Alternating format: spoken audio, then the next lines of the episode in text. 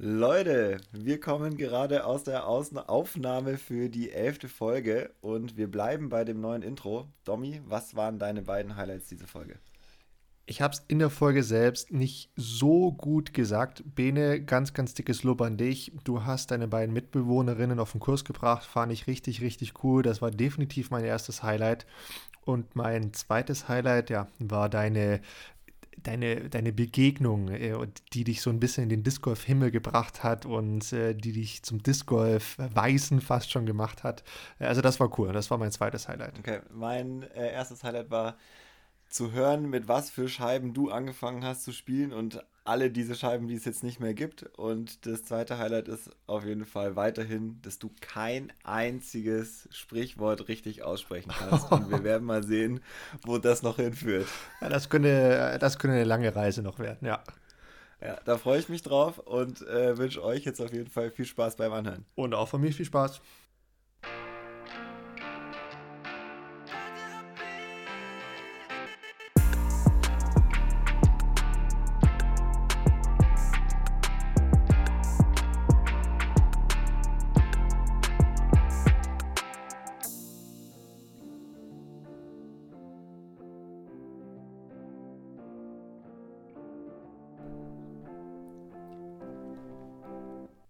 Dominik Stampfer, was geht ab? Benedikt, hi, schönen guten Abend. Äh, was bei mir abgeht, bei mir geht äh, viel, aber doch nichts. Äh, ich habe Urlaub gerade. Das heißt, mir geht es eigentlich wunderbar. Ich lag heute schon drei Stunden am See. Ich habe mir einen Sonnenbrand geholt. Ich habe noch Muskelkater von Samstag. Äh, also mal wieder Muskelkater. Und äh, ja, von daher geht viel, aber doch auch nicht so viel. Weiß nicht, wie ich das anders beschreiben soll. Wie geht's dir? Was, was, was geht so bei dir ab? Äh, ich habe leider keinen Urlaub. Ich hätte ja oh. eigentlich sonst heute auch Urlaub gehabt, aber das ging leider nicht. Deswegen ist es verschoben um eine Woche. Also habe ich heute ganz normal gearbeitet und draußen war schönstes Wetter. Ich konnte es überhaupt nicht nutzen, aber gar kein Problem. Dafür hatte ich ein sehr schönes Wochenende, ähm, wo ich auch gleich noch mal dazu ein bisschen mehr erzählen kann, denn ich habe, wie angekündigt, die Hausaufgabe gemacht äh, von der vorletzten Folge, wo du gesagt hast, wir sollen mal äh, neue Spielerinnen zum Sport hinführen und du hast eigentlich gesagt, wir sollen darüber reden mit ihnen. Ich habe das ein bisschen ausgeweitet, weil meine Mitbewohnerinnen und ich haben festgestellt, nachdem wir jetzt zwei Jahre zusammen wohnen, dass sie das noch nie gemacht haben. also habe ich gedacht, okay, gut, dann äh, ändern wir das jetzt und wir machen äh, einen kleinen WG-Ausflug, was eher ja gerade bei uns so ein bisschen fast schon Teambuilding ist. Wir arbeiten ja auch alle zusammen im Homeoffice und so äh, sehen wir uns eigentlich 24 Stunden am Tag und deswegen war es auch mal ganz gut, äh, gemeinsam rauszukommen und dann haben wir das wirklich so als Ausflug genutzt. Ja, coole Sache und äh, also das muss ja schon witzig sein. Ihr wohnt, was hast du gesagt, zwei Jahre zusammen. Das heißt, während den zwei Jahren sind die beiden, zwei sind es, oder? Ja. ja. Sind die beiden wahrscheinlich schon 10.000 Mal über irgendwelche komischen, runden, bunten Dinger da drüber gestolpert und wussten also bis dato noch gar nicht, wie sie die werfen und was damit anzufangen ist. Also, okay, das ist interessant, aber dann schieß doch mal los. Also, erzähl doch mal davon. Das interessiert mich jetzt schon sehr. Ja, also genau so ist es. Sie, sie kennen es in- und auswendig. Ich langweile sie damit schon hart, glaube ich. Aber ähm, sie haben es noch nie ausprobiert äh, oder ausprobieren können und jetzt haben wir es endlich mal gemacht. Ja, wie lief es ab? Wir sind äh, nach Potsdam gefahren zum Parcours dort, haben äh, dann so wie man das macht, erstmal uns über, was ist das überhaupt, eine Einführung bekommen zum Disc Golf. Wie wirft man das? Wie funktioniert es überhaupt? Wo muss man hin? Das hat so eine halbe Stunde gedauert, schätze ich mal, bis wir die ersten Würfe hatten. Dann äh, haben wir auf so einen Übungskorb uns eingespielt. Äh, das war ganz lustig. Da kam dann äh, direkt noch, da war noch eine weitere Person und hat dann gleich einen Paartherapie-Kommentar äh, mir gegenüber gemacht. Was ziemlich cool war. Und dann meine Mitbewohnerin hat gesagt: Hä, krass, das ist ja der perfekte Witz. Und dann sage ich: Ja, klar, das war offensichtlich, dass ich es bin. Und so, nee, das war doch ein Zufall. Also, nee, das war kein Zufall. Das war echt mega lustig. Ja, und dann haben wir wirklich nach einer halben Stunde gesagt, okay, jetzt wisst ihr, wie es theoretisch funktioniert, wir spielen jetzt einfach los. Und dann sind wir in die erste Bahn gegangen und haben äh, losgespielt. Und es war echt richtig nice. Wir haben dann, haben dann drei Bahnen gespielt, dann haben wir ein bisschen Picknick gemacht, haben Leute, die hinter uns äh, schon sich gestaut haben, durchgelassen, weil wir natürlich äh, relativ langsam waren im Vergleich. Es war die Hölle los in diesem Park. Es war schönstes Wetter, ähm, unfassbar. Deswegen haben wir eigentlich immer eine Bahn gespielt, einen Flight durchgelassen, eine Bahn gespielt, wieder einen Flight mhm. durchgelassen. Ja, ja. Äh, und ja, das war echt cool. Und sie hatten auf jeden Fall Spaß, kann ich so sagen. Das war jetzt auf jeden Fall die Rückmeldung. Und da war es, warum haben wir das nicht früher schon mal gemacht? Das ist echt nice und so. Äh, war gut. Bock gemacht. Also das ist doch mal das Wichtigste, dass die beiden da rausgehen und sagen, hey, wir hat voll Bock gemacht und wollen wir vielleicht sogar wieder machen. Ja. Äh, die große Frage wäre, habt ihr denn jetzt auch einen Showfix gemacht, den ihr, äh, also eine, eine Regelkommunikation, die quasi von eurem Homeoffice-Team auch regelmäßig auf dem Parcours stattfindet oder war das jetzt ein, eine einmalige Sache? Ich glaube weder noch. Es war keine einmalige Sache, aber wir werden da jetzt, glaube ich, auch keinen Jour fix draus machen, weil das ist schon irgendwie ein Aufwand, sich da zu koordinieren äh, und dann alle Zeit zu haben, da hinzufahren und dann sich auch, ich meine, das dauert dann einfach. Da dauert halt dann eine Stunde, äh Quatsch, eine Runde mit 15 Bahnen halt fast zweieinhalb Stunden. Ja gut, aber, äh, ja gut, aber jetzt beim ersten Mal, ich meine, wenn du beim ersten Mal äh, mit jemandem neuen spielen gehst, dann klar, erklärst du ja auch super viel und sprichst viel und zeigst dann nochmal Bewegungen. Klar, dann dauert das ja alles doppelt so lang, aber wenn du dann auch mal zwei, dreimal spielen warst, dann geht es ja auch wieder ratzfatz und dann weißt du auch, wo die Bahnen sind oder du weißt, wo der Korb steht und dann ist es ja alles äh, ja, gar nicht mehr so, so lang und dann wirst, äh, bist eher du dann der oder diejenige, die die Leute überholen. ja, das stimmt. Wo ich glaube, das dauert noch ein bisschen. Es war echt mal wieder äh, interessant zu sehen, wie das für Leute ist, die da gar keine Berührung mit haben mit dem Sport, die gar nicht wissen, was da passiert. Aber es war auch wieder geil. Die ersten Würfe waren echt nicht weit.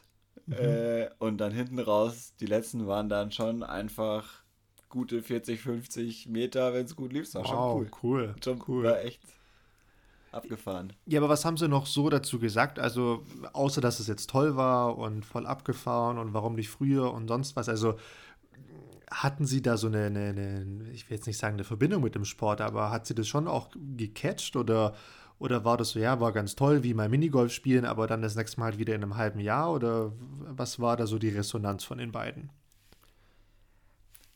Kann ich nicht genau sagen. Äh, ich habe es dann, nachdem wir uns den ganzen Tag damit beschäftigt haben, auch so ein bisschen gut sein lassen und okay, glaube, das ja, wird ja, sich ja, äh, noch zeigen. Ich wollte dann jetzt nicht so drauf rumreiten. Ähm, ich habe natürlich ein paar Fragen gestellt, so grundsätzlich, ähm, wie das für sie ist, aber das werden wir an anderer Stelle nochmal ein bisschen genauer behandeln. Ähm, was mein Learning auf jeden Fall war, ist, für mich ist es ganz normal geworden und für mich ist es auch ganz normal, dass andere Leute nicht wissen, was es ist. Ja, so. klar. Ja, ja, und interessant ist aber eigentlich, dass man, so wie man es früher gemacht hat, oder so wie ich es früher gemacht habe, äh, als ich angefangen habe, Leute einfach wieder mitzunehmen. So random. So, hey, komm, lass das mal, lass das mal zusammen machen. Du weißt zwar, dass ich das mache, aber wir haben das noch nie zusammen gemacht, das kommt man einfach mal mit. Und das war eigentlich cool und ich glaube, das ist ein guter Weg, ähm, die Menschen an den Sport ranzuführen und auch so ein bisschen ja auch zu zeigen, wie das funktioniert und äh, nicht darauf zu hoffen, dass das alle Leute von alleine verstehen so. Ja, ja. Ich habe in letzter Zeit auch öfter mal jemanden neuen mitgenommen und da dann mit denen mal gespielt und das, also wie du sagst, war auch für mich super interessant, super lehrreich wieder. Äh, habe das jetzt öfter in letzter Zeit gemacht, hingegen zu den letzten paar Jahren, da war das seltener der Fall. Ähm, und ja, auch für mich war das super schön und auch ich selbst habe da viel gelernt und ich habe mir dann selbst auch immer oft gedacht, so, oh, wie schön wäre es, wenn, wenn, wenn ich nochmal so anfangen könnte. Äh, und dann gleich, ne, auch mit der Technik, dann auf, auf Dinge achten, weil so, wenn du dann jemandem das Neue beibringst, du achtest ja dann natürlich auch so ein bisschen, okay, was macht die Person und wie hält sie die Scheibe und versuchst da Besserungen oder be bessere Tipps zu geben.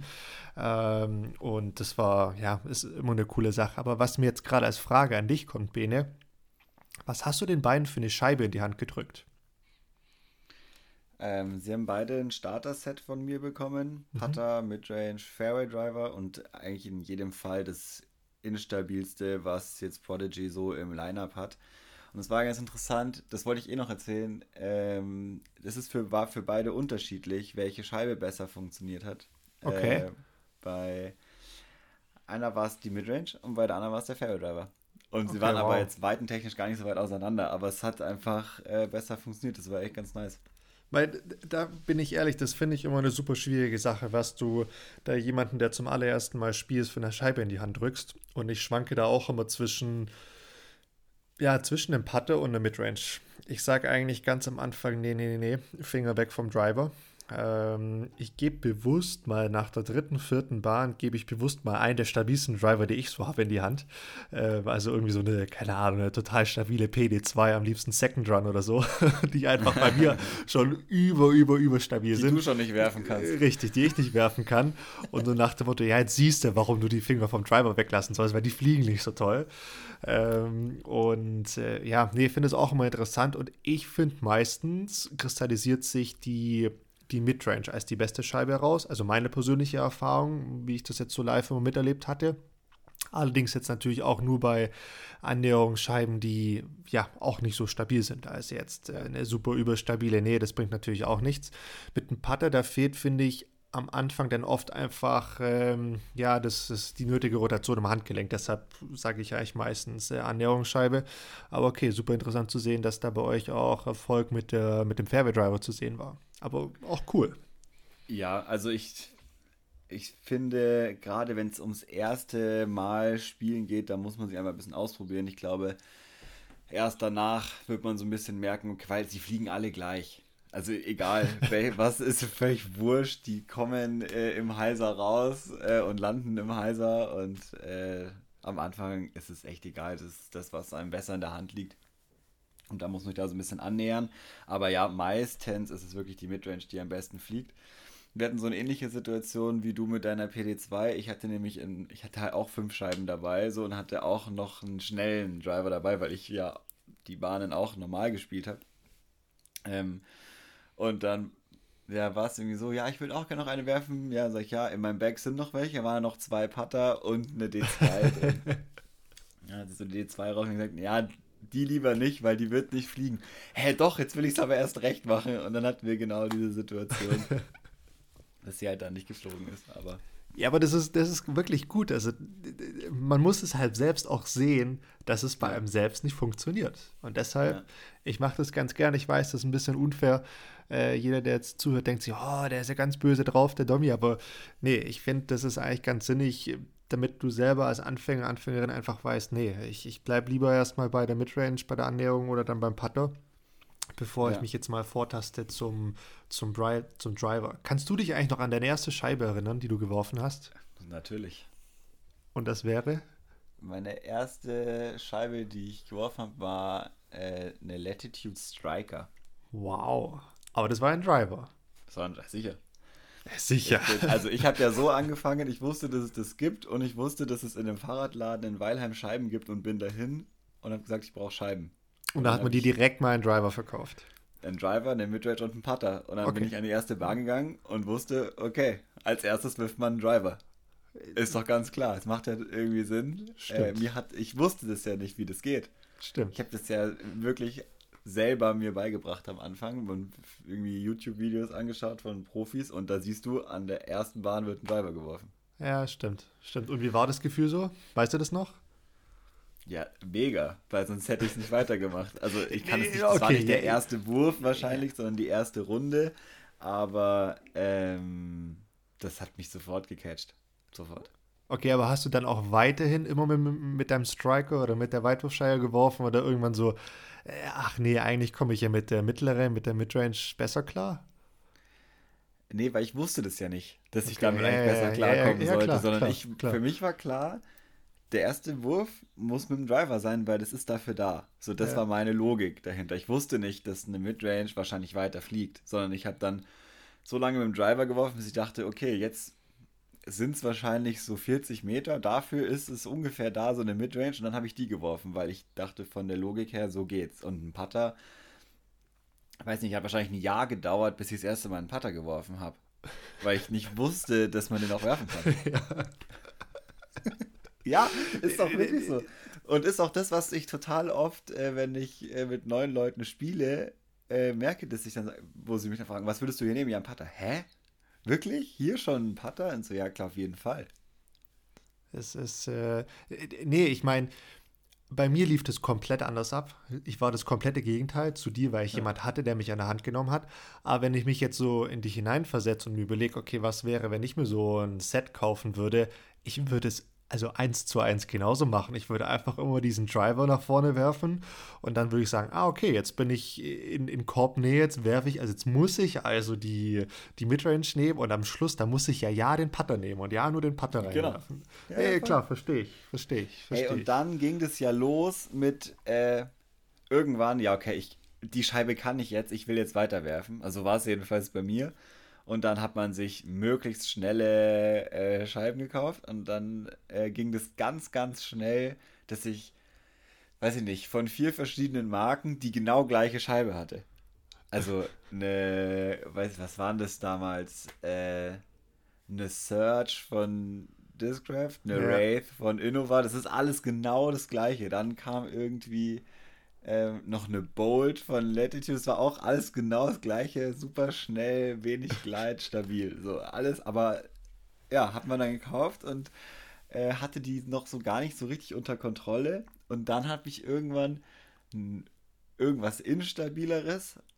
Und dann, weil man ja technisch noch nicht äh, so war, war so, ja, die, die Scheibe ist mir zu instabil. Also wenn ich die werfe, dann geht die nur nach rechts. Wie oft ich diesen Satz gesagt habe, das kann ich überhaupt nicht, äh, überhaupt nicht äh, fassen, so weil ich es einfach nicht wusste. Ich wusste es nicht besser. Ich wusste nicht, dass man, dass es an der Technik liegt, dass das Ding nicht fliegt und nicht, dass ich vermeintlich viel zu viel Power habe, um so eine Turn richtig zu werfen.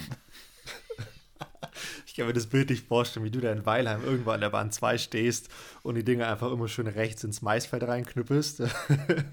kann ich so mir bestens es. vorstellen. Äh, damals wahrscheinlich noch so, ich weiß gar nicht, wie sagt man das am besten, wenn du wenn du immer so eine Sichel machst, ne, bei, bei der, mhm. also oftmals am Anfang ziehst du ja die Scheibe nicht so schön nah am Korb, Körper vorbei, sondern fängst so hinter deiner linken Schulter an zu werfen und da in so eine Sichel dann so eine schöne Rechtskurve und denkst dann so, boah, die fliegen ja alle nach rechts rüber, ich brauche was Stabileres. so der es. absolute Klassiker. Dann hast du dir, was hat man sich dann gekauft? Eine Boss oder sowas, übelst stabiles, Speed 13, völlig, äh, völlig drüber. Äh, und die sind dann so ein bisschen geflogen, in so einem krassen S natürlich. Und dann gesagt, ja Mann, so geht es. So ja. ging es zwei Jahre. Wirklich, genau so äh, war das. Und dann habe ich erst so langsam gecheckt, wie das wirklich funktioniert. Und wie man, oder was heißt wirklich? Ich habe das ganz lange nicht gecheckt, aber äh, ich hatte ein bisschen mehr Hilfestellung. Ja, aber was war dann so der, der, der Auslöser, dass du da mal dahinter gestiegen bist? Also hast du dann mal jemanden auf dem lokalen Parcours getroffen oder im Internet irgendwo mal einen tollen Artikel oder einen Post gelesen oder wie, wie lief das? Naja, also man hat natürlich viel gelesen, aber du liest ja nicht dein eigenes Spiel, sondern du liest, wenn ja. eine Scheibe zu weit nach rechts geht, dann ist sie wahrscheinlich zu instabil, du brauchst was Stabileres. so, das steht ja überall. So, und die Tutorials waren jetzt früher auch noch nicht so aussagekräftig, äh, wie sie heute sind. Tatsächlich war es so, dass ich äh, den Michi Kobella oh. äh, in Weilheim getroffen habe. Zufällig. Wow. Äh, und das war meine Disc Golf-Rettung. Tatsächlich. Also für all diejenigen, die den Namen nicht kennen, Michi, Michael Kobella, absolute deutsche Disc Golf-Legende. Solltet ihr mal jemanden auf dem Parcours sehen, der ja, der, der, der, der lange Rastas bis zum Boden hat, das ist Michi Kubella. Ähm, der hat die, ich glaube, für mich auf der ganzen Welt die beste Technik, die es gibt. Unglaublich, es ist ich so, wirklich, sagen. Er hat die beste Technik, die es gibt. Ähm, mein persönliches, absolutes Discord-Vorbild aus, aus Kindheitstagen. Ich hatte so viel Respekt immer vor ihm, bis ich dann irgendwann mal zusammen mit ihm auf eine Europameisterschaft nach Frankreich gefahren bin. Völlig absurdes Gefühl damals, als mich meine Eltern da auf einer Raststätte in Ulm am Parkplatz abgeliefert haben und ich dann bei Michi Kobella ins Auto gestiegen bin. Und dann einfach, äh, keine Ahnung, zwölf Stunden nach Pas-de-Calais in den Osten, nee, in den äh, ja, Nordwesten Frankreichs hochgefahren bin an die Küste mit ihm da die Europameisterschaft gespielt habe und eine Woche lang unterwegs war, also was ich da gelernt habe, ähm, also das war Schule fürs Leben. Nicht nur aus Disc Golfer Sicht, sondern generell fürs Leben. Das war, puh, da habe ich viel erlebt. Da habe ich viel erlebt. Aber okay. Ja, kann ich gut. echt nur unterstreichen. Es war für mich wirklich genauso. Es hat mir so die Augen geöffnet. Ähm, also Disc Golf mäßig so, wir sind, haben eine Runde gespielt. Ich wusste danach äh, 15 Mal so viel wie vorher. Und kennst, ich weiß nicht, ob du es kennst vom Disc Golfen. Das ist so dieses, man hat, man stellt sich ganz schnell so ein Gefühl an, dass man schon alles verstanden hat. Ja. Und äh, das hat alles zerstört. Ich habe mir ganz klar gemacht in dieser einen Runde, dass ich gar nichts weiß. Ja, gut, okay, aber also und dass das, wie, dass ich, wo ich denke, dass es mega weit wäre, auch nicht weit ist. So. Und äh, das war gut, das war echt gut. Ja, da kommt der kleine Bene hergelaufen mit seiner Cape auf halb eins gestellt ähm, und mit seinen, keine Ahnung, drei Scheiben unterm Arm und dann äh, denkt er hier, er kann hier den, den Kurs zerstören in Weilheim und ja, und dann kommt ja, halt einfach kann so eine Legende Europameister her. ihm mal erzählen, was da los ist. Okay, okay. Ja, das war äh, das Erlebnis auf jeden Fall. Und dann hatte ich ja, bin ich ja nach Augsburg gezogen zum Studieren. Mhm. Äh, quasi in dem Jahr, in dem ich ihn getroffen habe, habe ich da schon gewohnt. Ja, genau. Und habe dann auch erst diese ganze Discord-Community so kennengelernt. Und ich habe einfach wahnsinnig davon profitiert. Der Michi hat mich so ein bisschen unter seine Fittiche genommen und wir haben hinten bei ihm im Wald äh, auf selbstdesignte oh. Bahnen gespielt. Und äh, ich habe, ja, ich habe unfassbar viel gelernt. Wir haben zusammen dann den Parcours in Schwabmünchen auch designt. Also er hat ihn designt und ich war der Erste, der ihn spielen durfte so und Tipps gegeben hat oder so Feedback gegeben hat. Und auch mit aufgebaut hat mit der Presse und so weiter. Und ja, es war wirklich, war total abgefahren. Dann haben wir den Verein gegründet, äh, solche Geschichten, ja, und dann äh, ist es so gelaufen. Es war echt crazy. Ganz kurzes Off-Topic. Hast du dann bei Michi hinterm Haus auch diese Disc Golf Guerilla Open gespielt? Ja, klar. Wow, Wahnsinn. Vielleicht haben wir uns da sogar schon mal gesehen, bevor wir uns damals beim Turnier in Weilheim getroffen haben. Ich glaube, ich... das war danach. Okay. Ja, das kann natürlich sein. Wie auch ja, immer. Ey, was für ein Parcours da hinten drin. Äh, ja, also Waldparcours, ne? Und dann auch noch Design von Michi Kobella. Also, wenn der da keine ausgefeilte Technik hast, dann, huh, dann wird es schwierig, würde ich mal behaupten. Ja. Dann heißt Shout äh, out, tok, tok. Michi, falls du das hören solltest, äh, melde dich mal wieder. Äh, ich hätte Bock, mit dir zu quatschen. Wir haben uns wirklich ja ewig nicht gesehen und gehört. Und wir beide sind deine wirklich größten Fans. Wirklich. Ja, das ist echt so, wirklich unglaublich. Äh, okay, Bene, jetzt müssen wir aber ganz kurz weitermachen in deiner Sche in, in Benes Scheibenentwicklungsevolution. äh, das finde ich, nee, nee, find ich wirklich gerade richtig interessant, einfach mal so in einem Schnelldurchgang zu hören, wie sich so deine Scheiben entwickelt haben. Also ne, von Anfang bis Ende. Das heißt, mhm. du hattest da diese Lehrstunde von Michi wo du auch ganz viel gelernt hast und äh, darauf basierend hat sie vermutlich auch nochmal dein Bag komplett neu zusammengestellt, schätze ich, oder? Ja. Und, und was hat sich da geändert? Beispiel, ja, ich wollte sagen, also die größte Änderung war mein Putter. Und zwar, ähm, ich hatte irgend so eine, ich hatte, was hatte ich denn? Ich glaube, es war eine Discraft Challenger. Und du, und du bist umgestiegen auf den Banger, oder? Nee, sondern auf die Pure. Und zwar deswegen, ah. weil da war die Pure ganz neu und der Michi war zuvor in den USA auf den Weltmeisterschaften und hat da die Pure mitgebracht. Und dann haben wir uns damit eingespielt und dann ist die gerade in Europa rausgekommen und dann habe ich mir zwei Pures gekauft. Und das war dann mein neuer Putter und zwar nicht nur zum Putten, sondern auch zum Werfen. Wow, okay. Ich, ich dachte, du wärst auf den, auf den Discraft Banger GT umgestiegen, ja. den der Michi auch jahrelang gespielt habe. Und, und für jeden, der die Scheibe nicht kennt, ich weiß gar nicht, wie, wie beschreibt man diese Scheibe? Da ist, eine, da ist eine Wölbung innen drin im Rand. Äh, nicht im Rand, sondern äh, im Deckel. im, ja, im Deckel dort, ungef ungefähr dort, wo, wo, dein, wo dein Daumen in der Regel ähm, quasi so zwei, drei Zentimeter vom Rand in die Mitte rein ist, so eine, eine Wölbung oder eine Welle, wie auch immer. Eine Kuhle, nicht eine, eine Wölbung. Kuhle, Wölbung ja, sorry. oben. Genau, eine, eine Kuhle drin. Äh, völlig verrücktes Design von der Scheibe. Also sieht man so eigentlich auch nie. Und ähm, ich habe auch nur eine Person gekannt, ja, die diese Scheibe gespielt hat. Ah, doch, in Österreich wurde die super viel gespielt. Jetzt muss ich gerade mal kurz überlegen, wer das war, ob mir das direkt einfällt. Ja, in Österreich, da. Ähm, ja, gut. Nee, fällt mir nicht ein, aber auf jeden Fall, da waren es auch ein paar, die äh, den Banger gespielt haben. Kann ich mich gut erinnern. Mit Sicherheit aber auch, ähm, wie sagt man, in, ja, investiert von, von Michi Kobella, weil Michi Kobella auch viel in Österreich gespielt hat. Von daher. Ja. Aber okay, lass mich raten. Du hast auch dein äh, Annäherungsspiel komplett umgestellt und du hast dir entweder eine Rock oder eine Glide gekauft. Äh, weder noch, Oh. tatsächlich. Ähm, ich habe mir eine Bass, habe ich dann gekauft. Oh, okay. Mhm. Die hat, war auch eigentlich die längste Zeit meine ähm, Annäherungsscheibe, bis ich dann auch wieder äh, dachte, jetzt kann ich alles äh, mit, diesen, mit dieser Bass, die ist nicht mehr stabil genug. Und dann kam die Rock 3 gerade auf den Markt. Oh, okay. Und mit der Rock 3 äh, hatte ich so ein bisschen so eine Hassliebe. Ich fand die Scheibe an sich mega geil und sie hat einmal von zehn Mal noch richtig gut funktioniert. Aber ich habe nicht verstanden, wie man so eine überstabile Midrange gut wirft, dass sie auch wirklich funktioniert, weil sie ja nichts vergibt, sozusagen. Wie bei einer Bass, die sich so ein bisschen stellt und zieht. Das war da nicht so. Und dann habe ich tatsächlich meine erste Rock 3 äh, dem Michi gegeben und äh, getauscht gegen, weiß ich gar nicht mehr, ich glaube eine alte KC Rock Mhm. war es, glaube ich. Und die war halt schon eingespielt und mit der konnte ich dann auch wieder ein bisschen besser umgehen. Und von dort aus hat sich dann mein, mein Bag in die Rock-Richtung entwickelt. Dann hatte ich auf einmal vier verschiedene Rocks so und dann ging auch die Rock 3 irgendwann.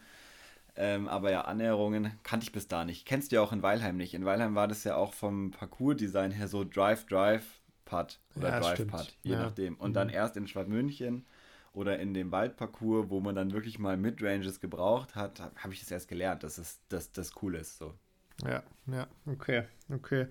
Und, und dann ging irgendwann alles ganz schnell und dann ging es zu Prodigy, oder wie? Genau. Ähm, ja, dann hatte ich irgendwie so mein Bag so ein bisschen, so ich würde mal sagen, zu der Zeit ein klassisches äh, Turnier-Disc-Golf-Bag. Irgendwie Driver, Destroyer, äh, noch eine Wraith mit dabei, äh, FD war mein Fairway-Driver, Rocks waren meine Midranges und äh, mit dem Dagger von Latitude habe ich geputtet Stimmt. und geworfen. Be wirklich, ich Ja. äh, wirklich so eine geile Scheibe auch, kann ich, muss ich so sagen.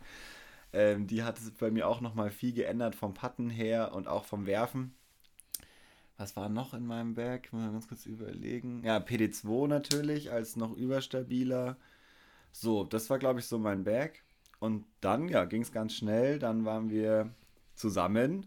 Äh, die erste, die erste World Tour, äh, die es gab, mit der ersten Station in Europa in Konopiste. Wow, wann war das? 2016? Oder?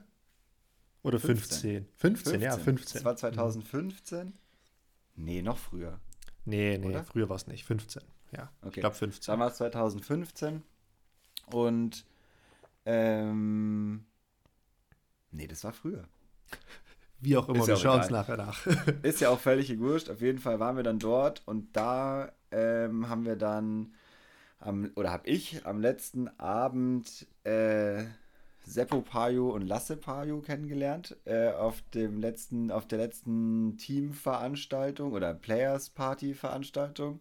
Da sind wir so ins Quatschen gekommen und äh, irgendwie fanden sich beide Seiten, hatten, konnten sich so irgendwie vorstellen, weiter miteinander zu arbeiten. Und dann hat äh, Lasse gesagt, ja, ich solle einfach mal eine Mail schreiben, das wäre doch eine coole Idee. Dann habe ich in der Nacht noch vom Handy äh, eine Mail geschrieben. Und dann ging es ja doch relativ schnell. Also am Ende des Jahres war dann klar, okay, ich werde das machen und habe dann auch schon äh, zum Ende des Jahres das ganze Material bekommen, was ich zu Anfangs gebraucht habe und auch schon äh, die deutsche Meisterschaft, zwar noch mit meinen normalen Scheiben, aber äh, mit Prodigy Shirts und so gespielt. weil ich sie ja schon hatte. Und ja, seitdem hat sich natürlich wieder alles komplett geändert. Okay. Aber hast du jetzt aus dieser ganzen Zeit, wie soll ich sagen, was, was mitgenommen oder so einen elementaren Tipp, so nach dem Motto, okay, das habe ich daraus gelernt aus der Zeit? Mm, du meinst scheibenmäßig? Scheibenmäßig, ja. Also gerade so, wenn du auch nochmal zurückdenkst an, ja, als du da Michi Kubella getroffen hast und da dein Wissen um das 15-fache gesteigert hast. Äh, also gab es da irgendeine Erkenntnis, wo du sagst, ah, okay, hätte ich das mal früher gewusst, dann hätte sich jetzt einiges äh, oder wäre jetzt einiges anders. Nee, ich glaube, das hatte ich nicht, weil du kannst ja Dinge nicht früher wissen, als du sie weißt. Also das ist einfach so. Ich glaube, was meine größte Erkenntnis war, man darf nicht darauf vertrauen, was man meint zu wissen, weil gerade beim Disc Golf, finde ich, ist es extrem, wie weit das eigene Bild vom äh, tatsächlichen Können abweicht. So, also auch Rating-mäßig, dann hat man auf einmal ein Rating und denkt, naja, das ist, ich habe jetzt ein 49er Rating, das müsste ja viel höher sein, mindestens bei 99. So, mhm. die, weil man so, ist so völlig weit weg von dem, was tatsächlich abrufbar ist. Und ich glaube, mein größtes, mein größter Tipp ist, alle Tipps anzunehmen, für sich auszuprobieren und für sich selber zu entscheiden, wie das funktioniert.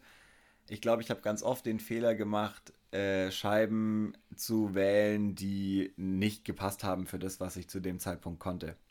Also viel zu schnell, viel zu überstabil. Ähm, das ist cool, man braucht auch so eine Scheibe, aber sie bringen einen nicht weiter, weil man die ganze Zeit nur versucht, diese Scheibe auszugleichen. Ja, also dieses Thema zu überstabile Scheiben, das ist, glaube ich, der Klassiker. Also damit habe ich persönlich mir zumindest in Kindheitstagen äh, meine Technik völlig kaputt gemacht und völlig zerstört. Und es hat äh, ja sehr, sehr lange gedauert, um da wieder auf, äh, auf, eine normale, auf ein normales Niveau zurückzukommen. Also das war schon, schon fies. Und das ist auf jeden Fall ein guter Punkt, den du da ansprichst, ja. Wie war das denn eigentlich bei dir? Ich meine, als du angefangen hast, Gab, da gab es ja noch gar keine Disc Golf-Scheiben wahrscheinlich. So also, wenn, also wenn, wenn ich jetzt anfange zu erzählen, dann, dann werden sich bei vielen Leuten wahrscheinlich viele Fragezeichen im Kopf äh, ergeben. Der Punkt ist ja, ich habe äh, ja, 2004 oder wann das auch war, äh, angefangen und damals gab es ja noch nicht wirklich YouTube. Damals gab es noch nicht wirklich Internet und damals als Elfjähriger gleich dreimal nicht. Ähm, also ja, es gab schon Internet, aber jetzt nicht in der breiten Masse, wie du es heute kennst. Und das heißt, auch diese ganzen Informationen rund ums Disc Golf waren nicht so zugänglich, so wie du es jetzt hast. Äh, du hast dich noch per Telefon bei Turnieren angemeldet ähm, und so weiter und so fort. Ne? Stimmt, ähm, da gab es auch diese Telefonketten, oder? War das nicht so? Ja, ja, also das war, war schon auch eine coole Zeit. Ne? Also das, das will ich jetzt damit gar nicht sagen, dass das schlecht war oder so. Es war halt einfach anders. Und genauso anders waren halt auch die Scheiben. Also ähm, ja, ich habe angefangen mit einer XD. Das war meine allererste Scheibe, eine, eine, eine lila, eine XD. Äh, super cool, super Geil, alt. Mein Striker war auch lila. Ah, Entschuldigung, das wow. ein, geil, aber das passt ja wieder perfekt. Wow, es passt einfach immer mit uns beiden. ja, das war wie gesagt meine erste Scheibe und ich habe aber die nächsten Jahre ja, sehr viel verschiedenes Zeug gespielt. Und, und ich nenne jetzt einfach mal nur ein paar Namen und ich sage einfach nicht mehr dazu. Ein paar Leute werden vielleicht sich jetzt einen reingrinsen, weil sie die Namen noch kennen, aber ich habe dann gepattet mit einem Omega ähm, SS. Ich habe ge ge geworfen, eine, ich habe tatsächlich noch eine Cyclone 2 geworfen. Ich hatte eine Viper. Eine Viper war eine meiner allerersten Scheiben auch. Äh, ein Driver, richtig cooler Driver. Äh, die Cobra war richtig cool. Ich war natürlich der Riesenfan von der XS. Discraft XS, damalige Weltrekordscheibe von Chris Max Vogt aufgestellt, ein deutscher Spieler aus Weilheim übrigens auch. Damals, glaube ich, Weltrekord. Chris Max. Richtig, damals Weltrekord 205 Meter oder irgendwas war es mit einer Discraft XS. Ähm, meine absolute Lieblingsscheibe zu der Zeit war eine ZMRV, auch von Discraft. Ähm, also allein schon die Namen, ne? Kennt heutzutage fast niemand oder mir fällt noch die XL ein, die, die super, super cool war. Und äh, ja, irgendwann ging das dann Ganze weiter und dann ging es in Richtung Casey Pro, Eagle, ähm, dann ging es weiter mit einer Viking, weiter mit einer Ork. Ork ist vielleicht noch dem einen oder anderen Begriff, weil Nate Sexton sehr, sehr lange in der Ork gespielt hat. Ähm, damals aber natürlich auch ein, ja, ein Riesending. Und äh, klar, irgendwann habe ich dann auch mal zu einem Avia gewechselt, beziehungsweise dann zu einem ähm, Magnet Super Soft. Weißt du, warum ich den gespielt habe? Der hat äh, perfekt durch die Korbränder durchgepasst. Das heißt, äh, ich war ja damals bekannt dafür, dass ich zu, zu, zu tief und zu flach patte. Und äh, damals hat es auch noch gezählt, also äh, ein Wurf oder ein Putt hat als, ja, als Putt gezählt und war drin, wenn er einfach im Korb lag es war völlig egal, wie diese Scheibe reingekommen ist. Also auch wenn du ne, deine Scheibe zusammengepresst hast und durch den Korbrand durchgeschoben hast, es hat als Putt gezählt und der äh, Magnet äh, Super Soft oder wie er hieß, war einfach super soft und hat da durchgepasst und ähm, sehr, sehr viele Würfe habe ich mir dadurch gespart. Ähm, und ja, wie gesagt, habe da super viel altes Zeug gespielt, ganz, ganz viel von meinem Bruder einfach bekommen. Und das ist auch der große Unterschied, den ich angesprochen habe. Mein Bruder war immer da und hat mich so ein bisschen äh, gelehrt und, und gesagt, ja, probier mal das, mach mal das. Und ähm, habe da einfach dann auch immer die richtigen Scheiben in die Hand bekommen. Und äh, bin dann auch ganz schnell, jetzt gehen wir so in die Neuzeit rein, zu einer Roadrunner gegangen, zu einer Sidewinder. Äh, und das war ein Punkt, mir hat man auch die überstabilen Scheiben immer weggenommen. Ähm, weil ich, so. ja, ich hatte dann schon auch mal eine Ork oder eine Avenger oder eine, eine, eine Search, du hast angesprochen. Ähm, und habe dadurch echt immer einfach so, so ein Flex, also so ein, dieses typische S versucht zu, äh, zu erzwingen. Und das hat einfach meine Technik kaputt gemacht. Und dann hat man mir eine Roadrunner 157 Gramm und eine Sidewinder 157 Gramm in die Hand gedrückt. Und das hat mein Spiel komplett revolutioniert, weil dadurch habe ich nämlich gelernt, einfach den sogenannten Heißer Flip zu spielen. Und ne, kennen wir alle, das ist somit die Art und Weise, wie du eigentlich so ja, am, am, die längste Weite erzielst, ne? Oder den längsten Wurf erzielst, du, du lässt im Heißer los, also ein bisschen hängen und schickst sie nach vorne, geht dann schön nach rechts rüber, fliegt dann S und kommt links rum. Und das habe ich genauso gelernt. Und, und so ging es dann auch weiter mit meinen Annäherungsscheiben und äh, habe dann nochmal das, das Spielen eigentlich neu gelernt und habe dann sehr, sehr lange und ja, man kann eigentlich sagen bis heute äh, sehr, sehr instabile Scheiben bei mir im Back. Und ich verstehe jetzt auch gar nicht, warum du lachst. Doch. warum lachst du? Weil es einfach wahr ist. Es ist lustig, weil es einfach wahr ist. Ja, aber da, also, das finde ich jetzt fast schon böse, dass du mich dafür auslachst, dass ich instabile Scheiben spiele. Nein, nein, nein, nein, nein. Das ist kein Auslachen, es ist einfach nur lustig, weil es wahr ist und du wirklich instabile Scheiben wirst. Und dass man aber nicht denkt, weil wenn man sieht, wie die fliegen, sehen die genauso aus, wie wenn ich überstabile Scheiben werfe, aber es funktioniert ganz anders. Ja, es, es tut mir leid, ich kann es auch einfach offen und ehrlich zugeben, ich kann einfach keine PD2 werfen. Ich kann es nicht. Es, ich, Wie Punkt. ich eingangs gesagt habe, du kannst es nicht. Ja, das Punkt. stimmt auch. ich kann es nicht, ja. Äh, ich ich nehme halt einfach viel lieber so eine C-Line TD, also einen Turning Driver in die Hand und lass den hängen und schick den nach vorne und der geht halt dann trotzdem. Äh, und das ist eher so mein Spiel und das habe ich damals gelernt. Und äh, ja, deshalb tue ich mich da auch schwer, dann jetzt eine PD2 oder sonst was zu werfen. Aber wie gesagt, äh, da hat sich bei mir viel geändert. Was ich aber auch unbedingt sagen muss, so wenn ich jetzt auf meine Evolution und ne, ich bin jetzt ja auch nicht ins Detail gegangen, aber wenn ich da zurückschaue und an meinen Wechsel von, von meinem normalen Bag zu Discmania spreche, das war für mich ein, da habe ich ein, nach, nach einem Jahr habe ich einen großen Rückschritt gemacht in meinem Spiel. Der Punkt ist nämlich der, äh, ich habe früher sehr, sehr viel und sehr gerne eine Bass geworfen. Und äh, also ich sage das jetzt auch ganz ehrlich, für mich, die Discraft Bass, es ist die beste Scheibe, die es gibt. Es, Punkt. Ne? Da muss man nicht drum, viel drum rumreden. Also in, in, meiner Welt ist es die beste Scheibe. Ähm, by the way, es war mal ein Innova Mold. Äh, mal so, ähm, ja, was ich so gehört habe, das war mein Innova-Mold und äh, Innova hatte die Scheibe unter einer anderen, äh, unter einem anderen Name rausgebracht, äh, ist nie gut gelaufen und wurde dann an Discraft verkauft. Ich weiß nicht, ob das jetzt ein blödes Gerücht ist, das ich hier streue, aber so habe ich es gehört. Ja, krass, ähm, auf jeden Fall. Auf jeden Fall krasser Move. Keine Ahnung, ob es stimmt, weiß ich nicht. Vielleicht gibt es da draußen jemanden, der mich eines Besseren belehren kann. Dann war das einfach nur eine Ente, die ich hier erzählt habe, aber auch nicht schlecht. nee, wie auch immer. Ich habe die Bass gespielt und wurde von vielen Leuten einfach nur Mr. Bass genannt, weil ich ja überall die Bass in die Hand genommen habe. So, und dann bin ich zu Discmania gewechselt.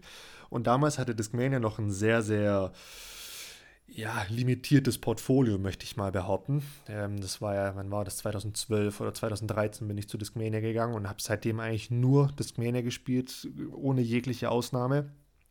Ähm, und Discmania hatte damals einfach nur die MD1 und die MD2.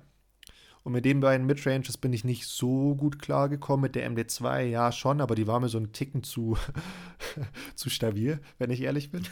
Und es ist einfach so, Punkt. Äh, genau. Und ich bin dann hergegangen und habe angefangen, diese typischen Midrange-Distanzen mit Fairway-Drivern zu spielen. Das hat oh. mich Würfe gekostet, dass du das gemacht hast. Nee, nee, also. Doch. Äh, nee, das Problem war, ich habe dann auch, ich sage jetzt mal, 50 Meter Würfe mit, mit Fairway-Drivern angefangen. Also, ich sage jetzt mal, die, die 100, 120 Meter Würfe habe ich dadurch natürlich dann auch eher gemacht, weil ich mit dem Fairway-Driver noch weiter werfen konnte auf einmal und bin, was den Teil vom Spiel anbelangt, besser geworden.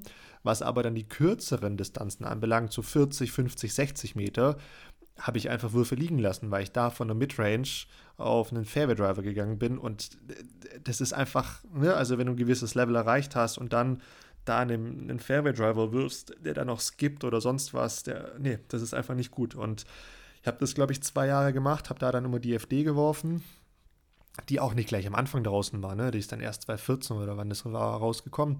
Und äh, ja, habe dann mein Spiel schlecht gemacht und bin dann, ich weiß es noch, in einem Winter mal nach Sünstecken gegangen habe und gesagt, so, Kollege, jetzt hörst du mal zu, es kann so nicht mehr weitergehen.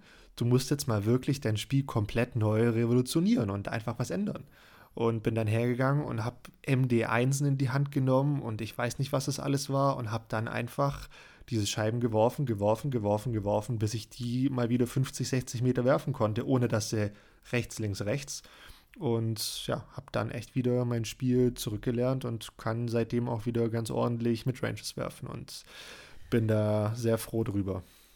Und ich erinnere mich noch, also ich muss zwei Sachen dazu sagen. Ähm, die, was war das? D-Line MD3, oder? Die schwarzen, die du anfangs hattest. Das waren doch die ersten MD3s, oder? Das waren P-Lines, ja. P-Line, meine ich ja. ja. P-Line MD3 die, finde ich, hat dein Midrange-Game äh, revolutioniert, weil die einspielbar waren im Vergleich und äh, von außen betrachtet. Und das war auch die Zeit, wo wir ja relativ viel im süddeutschen Raum unterwegs waren, die krass viel geändert haben, finde ich, von außen gesehen. Und ich habe das, glaube ich, schon mal in der Folge anfangs erzählt, deine Fairway-Driver-Werferei auf kurzen Bahnen, warum mich das äh, Würfel gekostet weil ich dir immer nachgeeifert habe. Und ich mittlerweile, wo ich eher einen Putter werfen würde, weil das für mich besser passen würde, dann auf einmal äh, gedacht, ja, wenn der Domi da einen Fairway-Driver wirft, dann macht das wahrscheinlich Sinn. Ich mache das jetzt auch. Und ich konnte das nie und ich kann es auch heute noch nicht, äh, auf so kurze Distanzen flachen Fairway-Driver zu spielen, weil ich die Kontrolle nicht habe. Das hat mich echt richtig Würfel gekostet. Ja. Also am allermeisten äh, bei den Chili Open. Es war furchtbar. Ja, ja. Nee, vollkommen richtig. Also, ich meine, wenn ich da jetzt auch nochmal so ein bisschen drüber nachdenke an, äh, ja, an das, was ich gerade gesagt habe, an das, was du gesagt hast, was mir da jetzt so als Quintessenz jetzt hier auch nochmal so an unsere Hörer, Hörerinnen rausgeben kann. Zusammengefasst, was für mich da wichtig war, ja, teste erstmal möglichst vieles aus, und dann versuch aber, dich zurückzuerinnern, was dir und deinem Spiel passt. Und versuch nicht drauf zu hören, was, die, was das Internet oder sonst wer sagen und was eigentlich richtig ist. Wenn es für dich richtig ist, bei 60 Metern einen Sidearm mit einem Driver zu machen, dann mach das so und werf kein Heiser in einen Putter. Also einfach, was dir und deinem Spiel passt, weil jeder hat eine andere Technik. Jede Technik ist völlig einzigartig. Und äh, deshalb muss man, glaube ich, für sich einfach rausfinden, was da das Richtige für, fürs eigene Spiel ist. Und ja, trotzdem viel ausprobieren und nie beim selben Back bleiben. Weil ich glaube, ansonsten verpasst man vielleicht was, wo man sich auch nochmal verbessern könnte. Das ist so ja. für mich auch zurückblickend, äh, ja, echt nochmal gut, das Ganze in Erinnerung zu werfen, ja.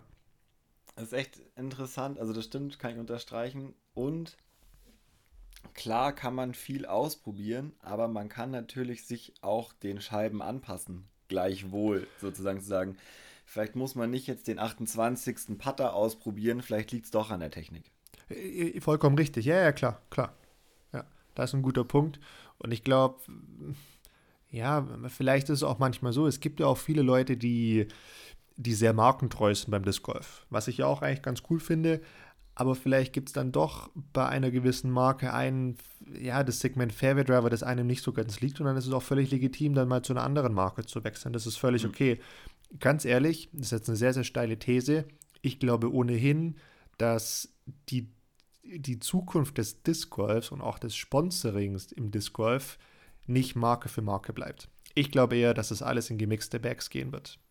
Meine persönliche Meinung. Boah. Ich weiß, das ist eine sehr, sehr steile These, ähm, aber ich, äh, ich glaube, das wird früher oder später passieren. Das wird sicherlich nicht innerhalb der nächsten fünf bis zehn Jahre passieren, sondern es wird noch eine Weile dauern, aber das ist meine persönliche Meinung. Okay, das ist eine steile These. Ich vermute, ich muss jetzt die Antithese aufstellen. Ich vermute eigentlich, dass die Markentreue noch noch deutlicher wird, aber dass die Marken untereinander kooperieren, so wie es Discmania ja zum Beispiel schon vormacht und äh, sich im Katalog der anderen so mitbedient, was Plastik angeht oder gemeinsam Mode zu entwerfen, was aber dann unter der einen Brand läuft und nicht unter der anderen. Ja, also könnte man jetzt weiterspinnen, weil genau durch das Weiterspinnen von dieser These ähm, kommst du dann irgendwann an den Punkt hin, dass es dann nicht mehr die Marke ist. Okay, Aber äh, ja, wäre noch, wär noch mal eine ganz andere Diskussion. Der Punkt ist eher so oder so der, wenn ich jetzt mal so auf die Uhr schaue, äh, von all dem, was wir eigentlich bereden wollten, haben wir, Bene, sag's mal ganz kurz, so circa nichts, glaube ich, beredet.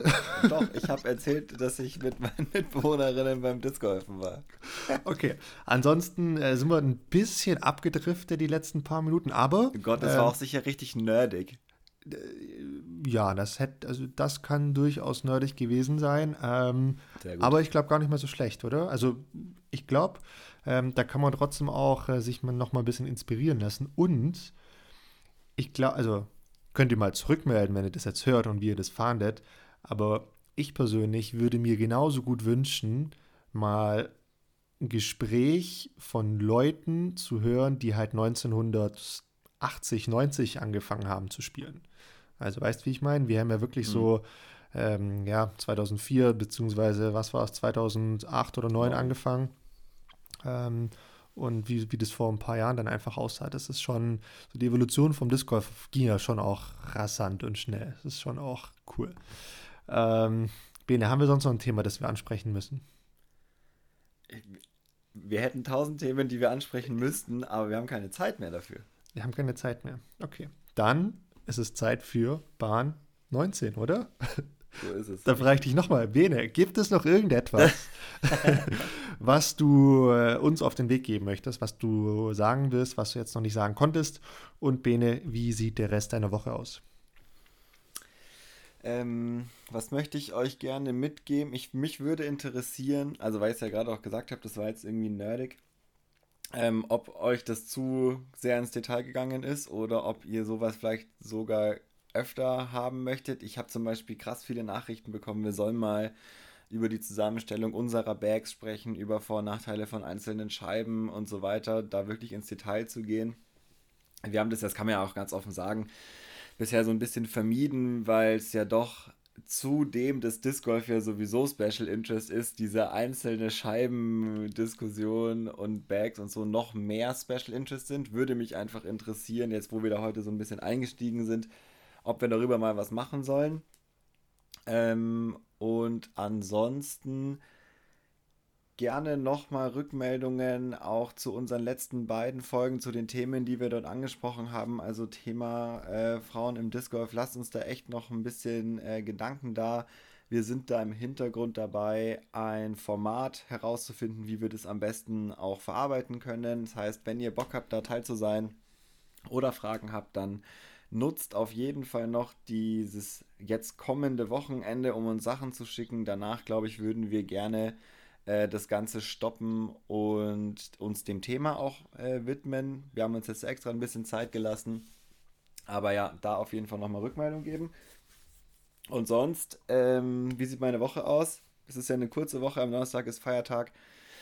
Ich werde dann endlich nach Weilheim fahren, das, was ich eigentlich letztes Wochenende schon machen äh, wollte. Und bin dann auch eine Woche dort. Äh, wir werden uns treffen, das kann ich hier schon mal vorausnehmen. Äh, ja, hoffentlich. Ja, klar. Bisschen Business machen auf dem Golfplatz, Tommy. Und ansonsten war es das eigentlich schon gewesen für meine Woche. Okay, das hört sich ja ganz gut an. Und äh, was du da angesprochen hattest, mit äh, wie wir unseren Bag zusammenstellen und sonst was, ich glaube, man kann auf jeden Fall festhalten, das war jetzt nicht unbedingt die Folge, äh, in der wir unsere Sponsoren auch nochmal perfekt dargestellt haben. Ich glaube, wir haben mehr über Discraft oder über Innova oder sonst was gesprochen, aber mein Gott, genauso ist es halt einfach und das gehört auch genauso dazu und so soll es ja auch sein. Ähm, ja, das kann uns auch keiner übel nehmen. Nee, nee, also ich kann nur wiederholen. Bass, beste Scheibe. ähm, okay, von, von, mir, tatsächlich habe ich gar nicht so viel noch, noch zu sagen. Meine Woche, wie schaut die aus? Naja, also ich habe Urlaub. Ich werde morgen erstmal ein bisschen ausschlafen, das heißt in meinem hohen Alter bis acht oder so. äh, erstmal schön, äh, schön frühstücken, vielleicht sogar noch Sport machen morgen früh. Ähm, und ähm, ja, auf jeden Fall ein bisschen mehr Sport machen die Woche noch, noch ein bisschen mehr spielen, mehr trainieren. Ich muss noch Hausaufgaben nachholen, ganz großes Versprechen. Da kommt auf jeden Fall was.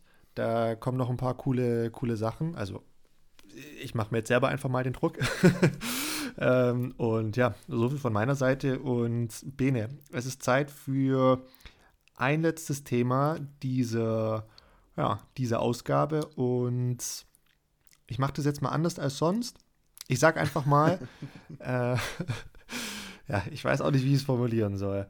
Es, ist, äh, es ist ein Wahnsinn, wie sich diese Geschichte hier entwickelt hat. Es bin echt immer noch ich derjenige, der Hausaufgaben stellt. Und der Punkt ist, ich weiß, ich habe es die letzten beiden Folgen schon gesagt, aber wieder diese Folge hat sich während der Folge was aufgetan, wo ich mir dachte, okay, nein, ich ändere meine Pläne, deshalb gebe ich dir nicht mal die Möglichkeit, eine Hausaufgabe zu stellen. Wirklich. Ähm, musst auch gar nicht kommentieren, aber wir, du hast vorhin, ich weiß nicht mehr, ich krieg's nicht mehr, den, den O-Ton kriege ich nicht mehr zusammen, aber du hast irgendwas gesagt, so nach dem Motto, man, man muss dann mal so sein eigenes Ding überdenken, sein eigenes Spiel und was man da so wirft. Und ähm, man macht es ja immer, weil das auf dem Starter-Set so draufsteht. Hey, das ist für den, den Drive und das ist für die Midrange und ne, dann hast du das auch so gemacht witzig, äh, du hast vorhin mir geschrieben, hey Domi, ich brauche noch ein paar Minuten länger und lass dir mal noch Zeit. Und ich bin dann, wie ich bin, wenn ich mal ein bisschen Zeit habe, äh, in YouTube gegangen und habe nach irgendwas, weiß nicht, einfach mal mich inspirieren lassen, was ich da so Schönes finde. Und ich mag es immer sehr, da einfach so TED Talks oder sonst was anzuschauen. Bin da aber gar nicht darauf gekommen, sondern bin auf einen Vortrag von Thomas Tuchel gestoßen. Äh, Thomas Tuchel, Fußballtrainer inzwischen bei Chelsea, hat da geredet über einen Beitrag, wie du aus Routinen ausbrichst. Ich habe den Vortrag, den er da gegeben hat, ich glaube 40 Minuten, noch nicht zu Ende gehört. Ich bin, ne, es waren nur 15 Minuten, die du später äh, gekommen bist. Das war ich auch nur 15 Minuten geschafft. Aber er hat genau über dasselbe Thema gesprochen, über das du bzw. wir auch gesprochen haben, dass du dich einfach selbst nochmal hinterfragen musst und aus Routinen ausbrechen musst, um dein, also um dich wirklich nochmal voranzubringen, musst du dich aus den Routinen, aus diesen Hamsterrädern, die gerade überall ne, einfach laufen, laufen, laufen, einfach mal einen Stopp reinsetzen und bewusst genau in die andere Richtung gehen. Und er hat es so beim Fußball beschrieben mit, ja, es gab immer das 4-4-2 oder das 4-3-3 ähm, oder sonst was.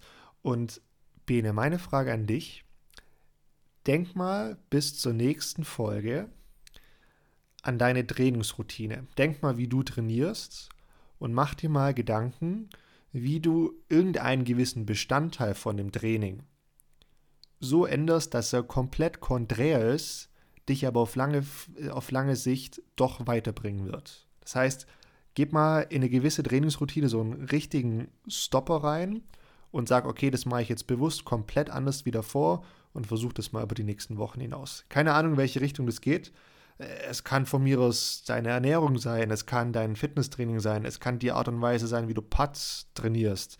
Aber versuch da mal die nächsten Tage in die Richtung zu gehen und es geht auch an alle da draußen.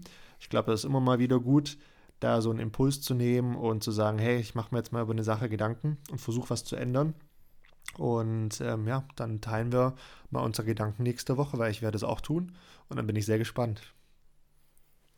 Da bin ich auch sehr gespannt. Ähm, Punkt. Oh Gott, ich sehe schon. Das, ich sehe ich seh schon übermorgen rufst du mich an und äh, Tommy, ich weiß nicht, wie ich das machen soll und keine Ahnung und sonst Ich habe jetzt schon zwei Ideen. Das so habe ich es nicht okay. gemeint. Ich glaube okay. nur, es wird äh, Chaos. Ja, dann wird es halt Chaos, ist doch gut. Ja, also nichts. Chaos ist oftmals auch einfach eine Gelegenheit, um Dinge besser zu sortieren, oder? Da gibt es bestimmt noch einen schlaueren Spruch, der ist mir jetzt nicht eingefallen, aber. äh, der geht, glaube ich, zu 80 Prozent so, wie du es gesagt hast. Äh, aber der Sinn ist auf jeden Fall durchgekommen. So, Na nachdem du jetzt viereinhalb Minuten gebraucht hast, um eine Hausaufgabe zu stellen, die heißt, mach dir mal Gedanken, äh, brechen wir jetzt hier ab. Das war's. Vielen Gut. Dank, Domi. Ich wünsche dir einen schönen Abend. Äh, ich freue mich krass, wenn wir uns in fünf Tagen sehen. Und bis dahin, gehabt dich wohl, habe ich mir aufgeschrieben für heute. Ach, das ist ja schön. Dann sage ich mal bis Düsseldorf. oh Gott, das sagt man auch nicht so. Tschüss. Tschüss.